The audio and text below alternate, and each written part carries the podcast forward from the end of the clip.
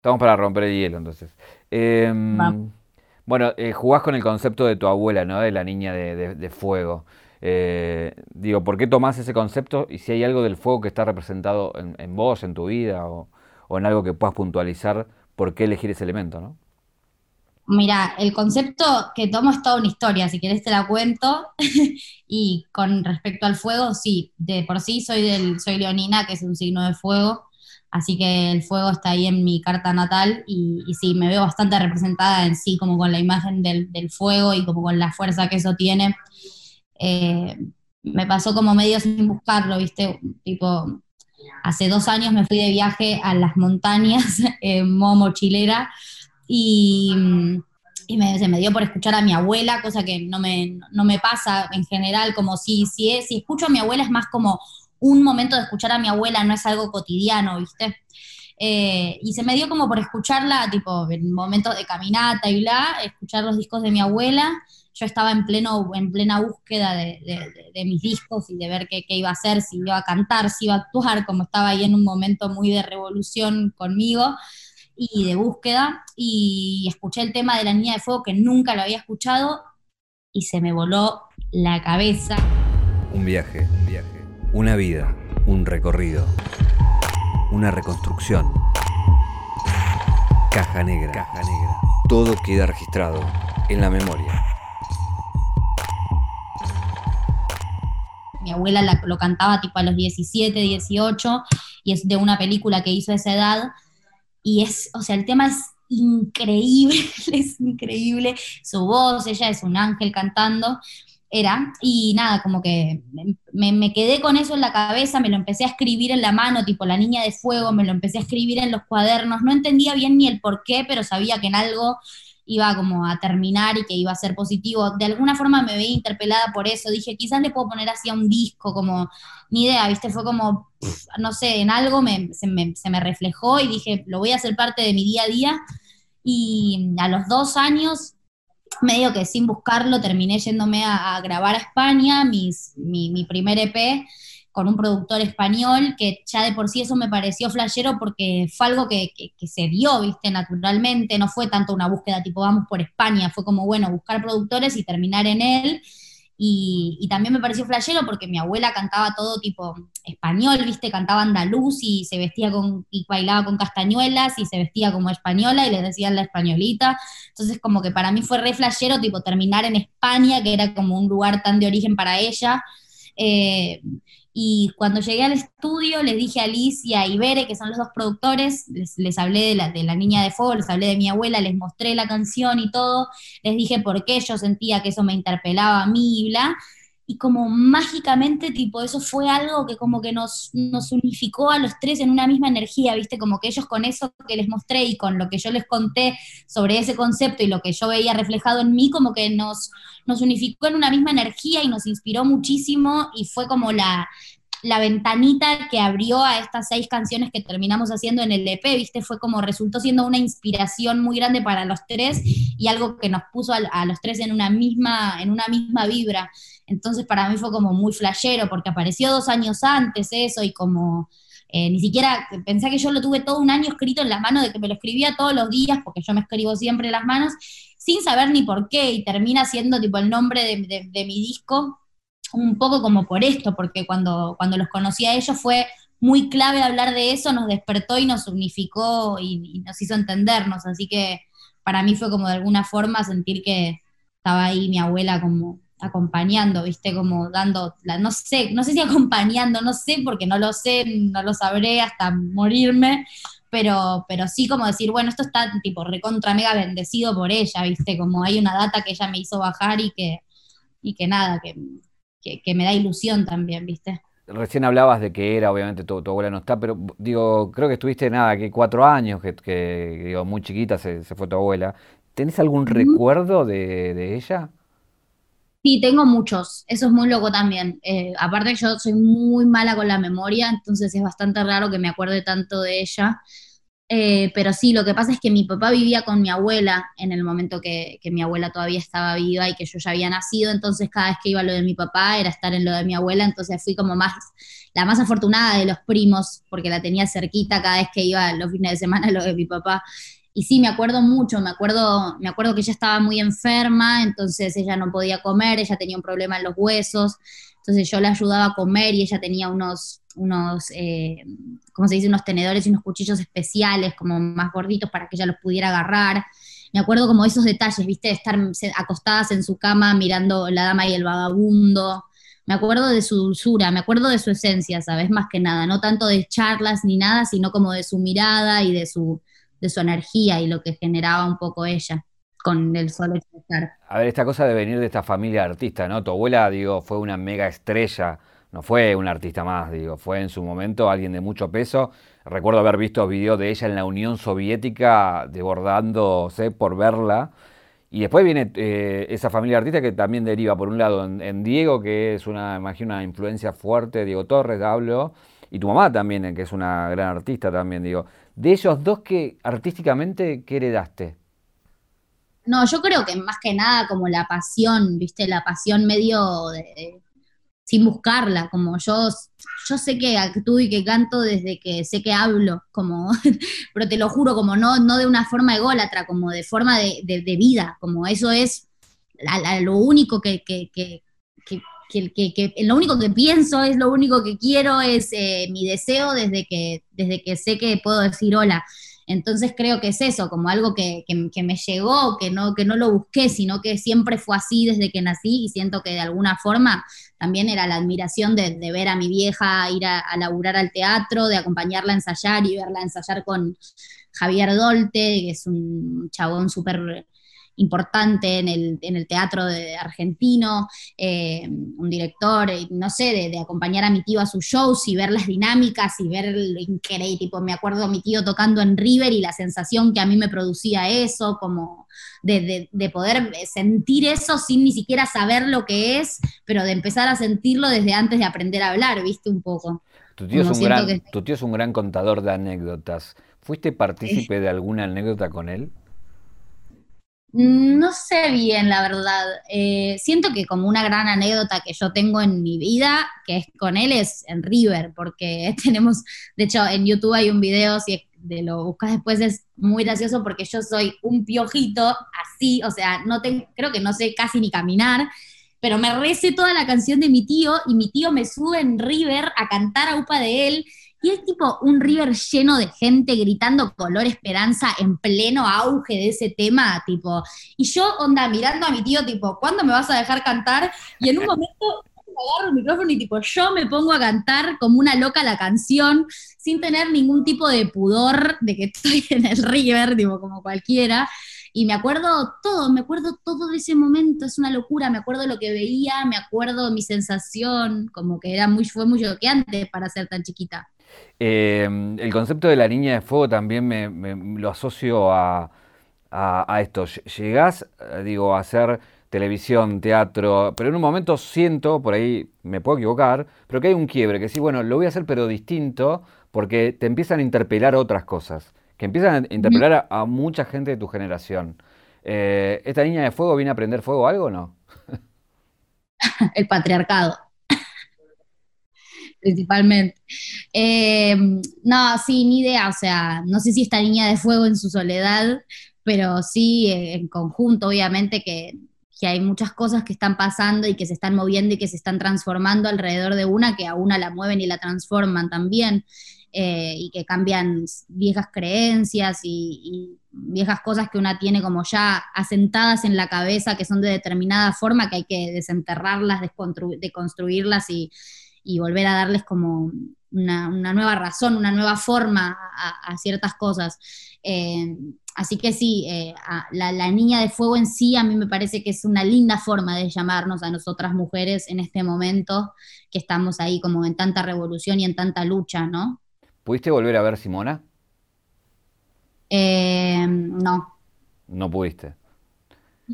lo, pregunto obviamente porque tiene que ver con, haber compartido con, con D'Artés que buscando información sobre D'Artes me dio gracia porque puse D'Artes y me apareció Darth Vader. Pero quería consultarte si qué te pasa cuando eso. Yo busco información a ver en, qué está y bueno, sigue el pedido de captura y sigue, y sigue libre.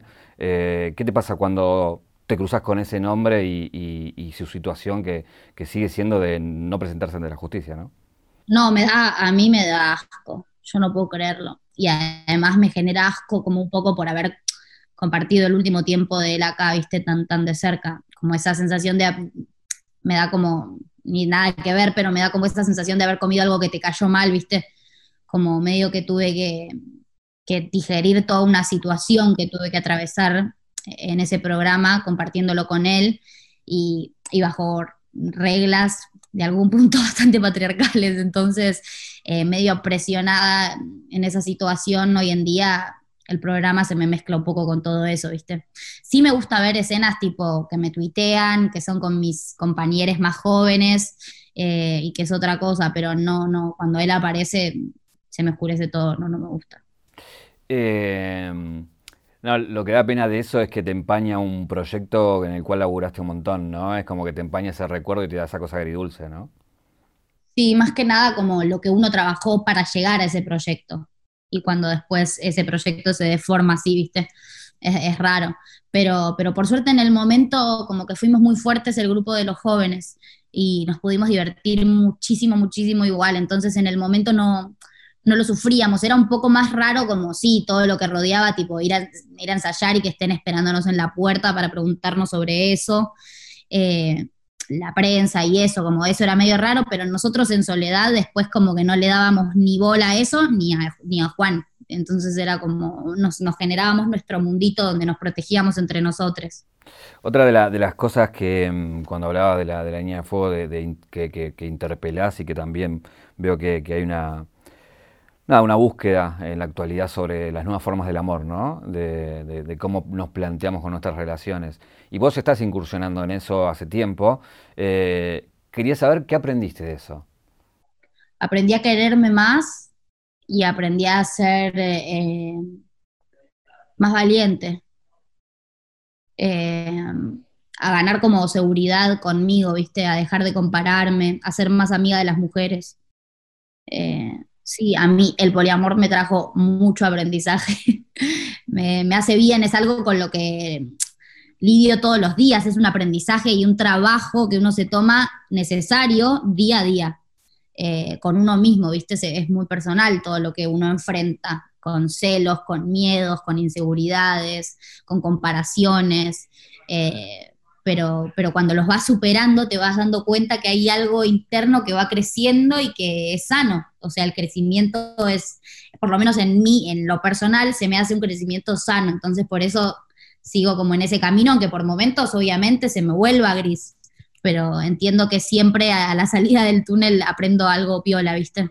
¿Y cuál es el costo de eso? Digo, para aquel que por ahí lo, lo piensa y no, no termina de animarse.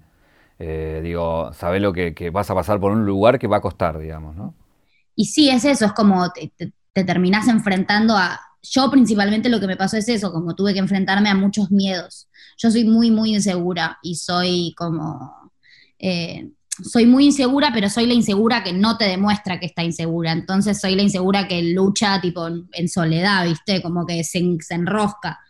Entonces, eh, a mí lo que me pasó fue eso, como el aprender a desenroscarme sola y a, que eso conduzca a un camino positivo y a un aprendizaje y no a hundirme en mis miedos, ¿viste? El problema de, aquella, de aquel que tiene inseguridad y no lo muestra es que todo el mundo ve a alguien seguro.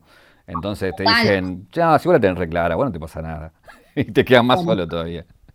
Total, sí, sí, sí, me repasa. Eh, ¿Cómo juega la cuestión del ego, no? Porque cuando uno ensaya una nueva forma de, amor, tiene que correr el ego del medio porque, porque no hay uno solo, sino que puede haber más. Eh, eso a la hora de, un artista, que donde el ego juega un papel muy importante, en el, sentido sano, digo, ¿eh? de yo tengo algo para decir. Eh, ¿Ayuda a colocarlo en otro lugar? ¿A trabajar eso o no? Mira, o sea, en cuanto al amor, a ver si entendí bien, eh, a mí lo que me pasa es que yo eh, tengo mi ego dividido en muchas cosas, no solo en la pareja. Entonces, eh, tengo muchas cosas que, me hacen muy, muy, muy feliz y que son muy importantes para mí en igual medida que esa persona con la que comparto mi relación sexoafectiva como principal, digamos. Entonces, no estoy todo el tiempo pendiente de eso, ¿entendés? No estoy todo el tiempo tipo pendiente con qué, está haciendo él, con quién se está viendo, cuáles son sus movimientos. Eh, estoy también, tengo mi mundo. Entonces es un poco aprender eso, como eh, que somos dos personas y que cada uno tiene su, su, micromundito que lo hace feliz independientemente del otro, ¿viste? Como encontrar eso también, que yo me doy cuenta que a veces. Las parejas son como, tipo, todo lo mío es tuyo, todo lo tuyo es mío, como este concepto del casamiento en sí. Eh, a mí me da fobia directamente, ¿entendés? Yo tengo un mundo que es mío y que lo comparto, obviamente lo comparto, pero es mío. Eh, entonces, eh, mi ego lo tengo puesto en el escenario, lo tengo puesto en una obra de teatro, lo tengo puesto en hacer música cada vez más piola, no en compararme con, con otras pibas con las que la persona con la que estoy pueda estar, ¿viste? Perdón, pero no puedo dejar de preguntarte por qué te escribí las manos, porque ahora las mostrás. y digo, ¿qué se escribió? ¿Qué tiene puesto ahí? Estas son tatuadas. Esas son tatuadas, ok. Escrachando. Y no, me escribo en las manos, creo que como medio tipo de, de, cuelgue que soy, como de que en general eh, cuando me quiero acordar de algo me lo escribo en la mano. Tengo medio eso incorporado del colegio, me parece, tipo de. Y en el colegio, tipo, explicaban algo y como yo nunca prestaba atención, me escribía todas las manos. Y mismo ahora, estoy en una reunión, me escribo las manos, me distraigo con eso. Hay una, una cuestión del último video tuyo, bueno, estás por sacar un video nuevo y acabas de estrenar otro eh, en esta presentación que se viene de tus temas. Eh, en esta cosa que la cuarentena obliga en que, bueno, resolver las cosas distintas a la idea original, jugás con esta cosa entre lo virtual y lo real. Em, quería llevar y, usar como excusa ese juego para preguntarte a vos qué es lo que te jode de lo virtual y qué es lo que te, agrada de lo virtual.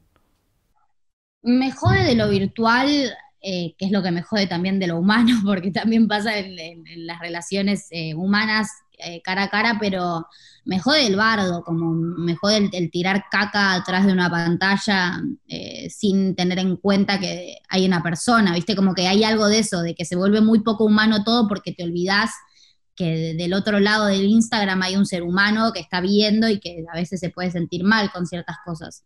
Eh, me da paja, me parece que como que en general siento que el ser humano como que ya estamos en un momento donde estaría bueno dejar de hacer ciertas cosas, ¿viste? Como empezar posta a, sacarnos costumbres que, son una mierda, que son dañinas y que nos lastimamos entre nosotros cuando en realidad tendríamos que estar todos apuntando más o menos para un mismo lado.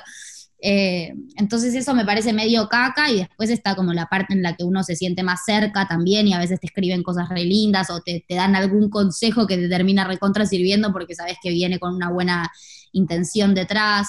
Eh, y el sentirte medio cerca de, personas que no conoces y que te escriben porque les gusta lo que haces o porque les inspiraste algo, o a veces hasta te cuentan secretos que, les nacen por, por haber visto algo de, de, una escena de una o una de obra como esas cosas medio bizarras que se dan me, divierten.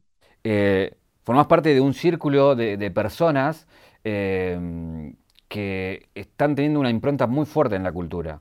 Eh, desde Louta a vos o digo, gente con la que te relacionás, desde el ámbito tanto cultural como político y, demás. ¿Qué, pensás que, los unió? Porque pareciera que a veces que la gente se busca, ¿no? Y que después se encuentra y eso forma otra cosa ¿Por qué, pensás que, bueno, que se dio eso de, muchas personas que se juntaron, que son amigas y que hoy de alguna manera muchos son referentes en distintas áreas, ¿no? No sé, no sé bien por qué, por qué se dio. Para mí fue lo más mágico que me pasó en la vida. O sea, a mí me cambió todo tipo de perspectiva, todo, como eh, en sí, eh, Picante, que es la agencia en la que estamos. Eh, es tipo un lugar para, yo siempre digo que es tipo mi Hogwarts, ¿viste? Es como eh, una escuela de magia, pero de magia de música y de, de eso, como de las ganas de, comunicar y de expresar sentimientos también tan, eh, como tan de, esta generación, ¿viste? Como que siento que hay algo donde eh, nos sentimos todos medio parte de lo mismo, porque hay muchos que sí estamos re en una y como con los mismos pensamientos y las mismas cosas en la cabeza y las mismas ganas de, cambiar las mismas cosas. Entonces, eh, no sé, tipo, yo a Louta lo conocí y para mí fue medio un antes y un después, como es un chabón que me, que me resultó muy, muy inspirador, viste, como él en su forma de ser, en su artista, en todo, es un pibe muy especial. Eh, y que expande todo eso que tiene todo el tiempo, ¿viste? Como esa fuerza enorme que tiene adentro, la expande por todos lados. Entonces a mí me cambió todo, ¿viste? Mismo Valen, Valen también, o sea, es un chabón recontra especial y que larga una data tremenda a mí en lo personal me pasó eso, que, a mí me resultó como de mucha inspiración conocerlos, ¿viste? Fue como, uff, ok, me voy a animar, me voy a animar porque por acá, como medio esa sensación. Eh, después no sé por qué se, dio que estamos todos medio juntos y en una. Es hermoso, la verdad que es hermosa la sensación. Yo siento que tengo, ahí como re bien acompañada. Ahí, ahí decimos de Valen que es vos, ¿no? Por ahí dice que para, para, para, que la gente lo, lo tenga. Eh, hay, una cosa que me, me llama la atención de. que tiene que ver, obviamente, con, una cuestión que tiene que ver con la edad. La edad desde el lugar de que desde muy chica estás metiéndote en cosas y como creciendo muy rápido, como esto. Si subís con Diego Torres en River y estás en un River que nadie tiene la suerte de estar en un River a los dos años, no sé cuánto tenía, digo. Eh, claro, protagonizar una serie, no sé, irte a vivir de chica sola, ahora lanzar una carrera así con la fuerza, estar lanzando una carrera. Eh, ¿Se dio? ¿Lo buscas? ¿Es algo que no puedes estar si no estás haciendo algo que, te obligue a moverte? Mm, eh, yo creo que, o sea, lo busqué, se dio, es como un conjunto de cosas. Eh, siento que, es lo que te decía antes, como esto, tipo, no me imagino haciendo otra cosa en el mundo, en la vida. Si no estoy en contacto con el arte, me, deprimo, me deprimo, no, de verdad me pongo triste. O sea, no, no, no consigo otras formas, como no, nunca, por suerte, nunca tuve que pensar en otra forma. Como eh, trabajo desde que tengo 10 años y literalmente desde que tengo 10 años no hubo ni un año donde no trabajara intensamente. Como siempre, además fue como, bueno, cada año que iba pasando era como, bueno, agarro dos proyectos, bueno, agarro tres proyectos, bueno, agarro cuatro. Como había años donde, no sé, el año del bailando, tipo, yo tenía 17 años y estaba haciendo el bailando, una película, eh, Peter Pan en el Gran Rex, como, eh, tipo, en paralelo intentando ya hacer mi música, como eh, medio es mi forma, creo, como es, eso, pero no, de hecho nunca lo vi ni como un trabajo, como me cuesta entender que es un trabajo, por eso soy tan enquilombada con la plata, como nunca sé ni cuánta plata me pagan, soy muy desastre, como es algo, no sé, yo me acuerdo que a los 10 años quedé en la novicia rebelde y mi mamá me vino y me dijo, che, te van a pagar esto, y yo fue como, ¿qué me van a pagar, tipo, ¿cómo puede ser que me vayan a pagar si es el sueño de mi vida? Como, Igual no, lo tenemos que decir a esto. no, nos conviene. No, después están las personas tipo managers que se encargan de que a una le vayan pagando bien y adecuadamente al momento en el que una está, pero, eh, pero me pasa eso, como no, no sé otra cosa, no sé hacer otra cosa. De, literal no sé hacer otra cosa, ni terminé el colegio, ¿entendés? Eh, hoy con, todo lo que vinimos hablando, ¿hoy volverías a hacer el bailando con esta cabeza de hoy 2020? No, no, no. Me da miedo. ¿Y, qué, visión tenés hoy de, eso? Porque lo ato a esto, eh, que era mi otra pregunta, era si te apurabas o no, ¿viste? A veces por ahí, de, por querer hacer todo, después decís, che, puedo, puedo mandarme alguna si por querer hacer todo, ¿viste? Obvio que me apuré igual, ¿eh? Yo, o sea, soy muy ansiosa, entonces siempre me apuro un poco. Después están los consejos a mi alrededor, que es tipo, bueno, tranqui, chiqui, tranqui, que ya todo va a llegar. Pero sí, yo corro con una ansiedad medio constante que, obviamente hizo que me apure. No, no terminé el colegio, me mudé a, vivir sola a los 17 años, tengo independencia desde que tengo 12 años, como, sí, siempre me apuro un poco. ¿Y, hoy, ¿y hoy cómo laburas eso para que no no, no te pase en, el futuro, digamos. Decir, bueno, che, ya va a salir, ya, va a venir todo. Medio que no lo laburo tanto, debería laburarlo un poco más, sigo siendo una loca ansiosa. Eh, hago un poco de terapia, eh, ahí me ordeno un poco. Eh, y hablo, leo, leo mucho. Cuando leo me calmo, tipo, si me pongo a leer un librito, eso son unas horas en las que puedo pensar en otra cosa que no sea tipo, cuál va a ser el show que vamos a hacer, o tipo, cuándo vamos a presentar la canción por primera vez, como todas esas cosas que uno tiene en la cabeza medio constantemente. Eh, así que ahí es medio momento terapéutico. Eh, muchas veces intenté meditar, pero no, no, lo, no lo logro, no lo logro, me, me, me vuelvo más loca pero bueno, me encantaría en algún momento alinearme con eso. ¿Y cuál es tu preocupación artística? No poder dedicarme a esto toda la vida. ¿Posta? Y, o sea, si hay una preocupación es esa. No es que, un poco que igual no la pienso, pero si, si, si, bien, si me decís una preocupación, es eso un poco, como dejar de tener trabajo y oportunidades. Me llama la atención porque, porque te, he visto en notas que reconoces siempre la suerte de, de ser privilegiada, ¿no? Y, pero aún así con esa suerte, digo, que tengas ese miedo por, por, como por atrás de... Sí, eh, no, obviamente, o sea, yo soy muy consciente como, o intento ser muy consciente de, mi realidad y obviamente de lo afortunada que soy en un montón de sentidos, desde el hecho de tener una cama para dormir hasta el hecho de tener trabajo de algo que me encanta. Eh, pero los miedos están ahí siempre, obviamente. Y aparte la vida no, se mantiene siempre de una misma forma, o sea, la vida está re loca, te lleva por cada camino que uno nunca se espera ni nada, entonces no tenés la seguridad concreta de que toda tu vida vas a ser enormemente feliz y vas a estar sacando canciones siempre, ¿viste? Bueno, pero tiene que ver con el prejuicio instalado también, ¿no? De que, de que las luces, la cámara, eso...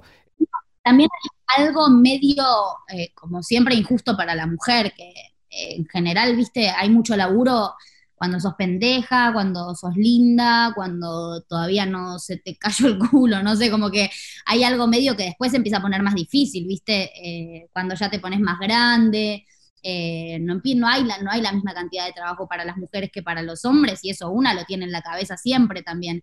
Eh, repasa esto, yo lo veo mucho, tipo, yo observo mucho cómo sucede esto con las, con las mujeres más grandes, ¿viste?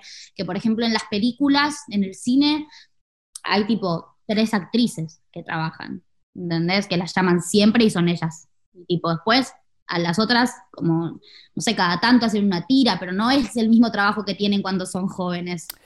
Hay una pregunta que hacemos siempre en el programa, que, esto se llama caja negra, jugamos con la idea de la caja negra del avión, del archivo que se queda, y también lo, comparamos con, la caja negra que tiene uno, ¿no? Los recuerdos.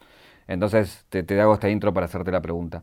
Eh, si vamos a la caja negra de tu vida, ¿cuál es el momento, el clic que te convirtió en la Ángela Torres que sos hoy, digamos? Ese momento bisagra que decís, bueno, a partir de acá arranqué y esto, es lo que yo soy gracias a ese, a ese, a ese momento, digamos, ¿no? Eh, pueden ser un tiempo más que un momento concreto. Sí, obvio. Y yo creo que, que algo que a mí me, hoy en día como me determina mucho como, como persona, mujer, es tipo mi infancia, eh, tipo medio lo que viví en mi casa desde mis 10 años a mis 15 años, que fue un poco difícil.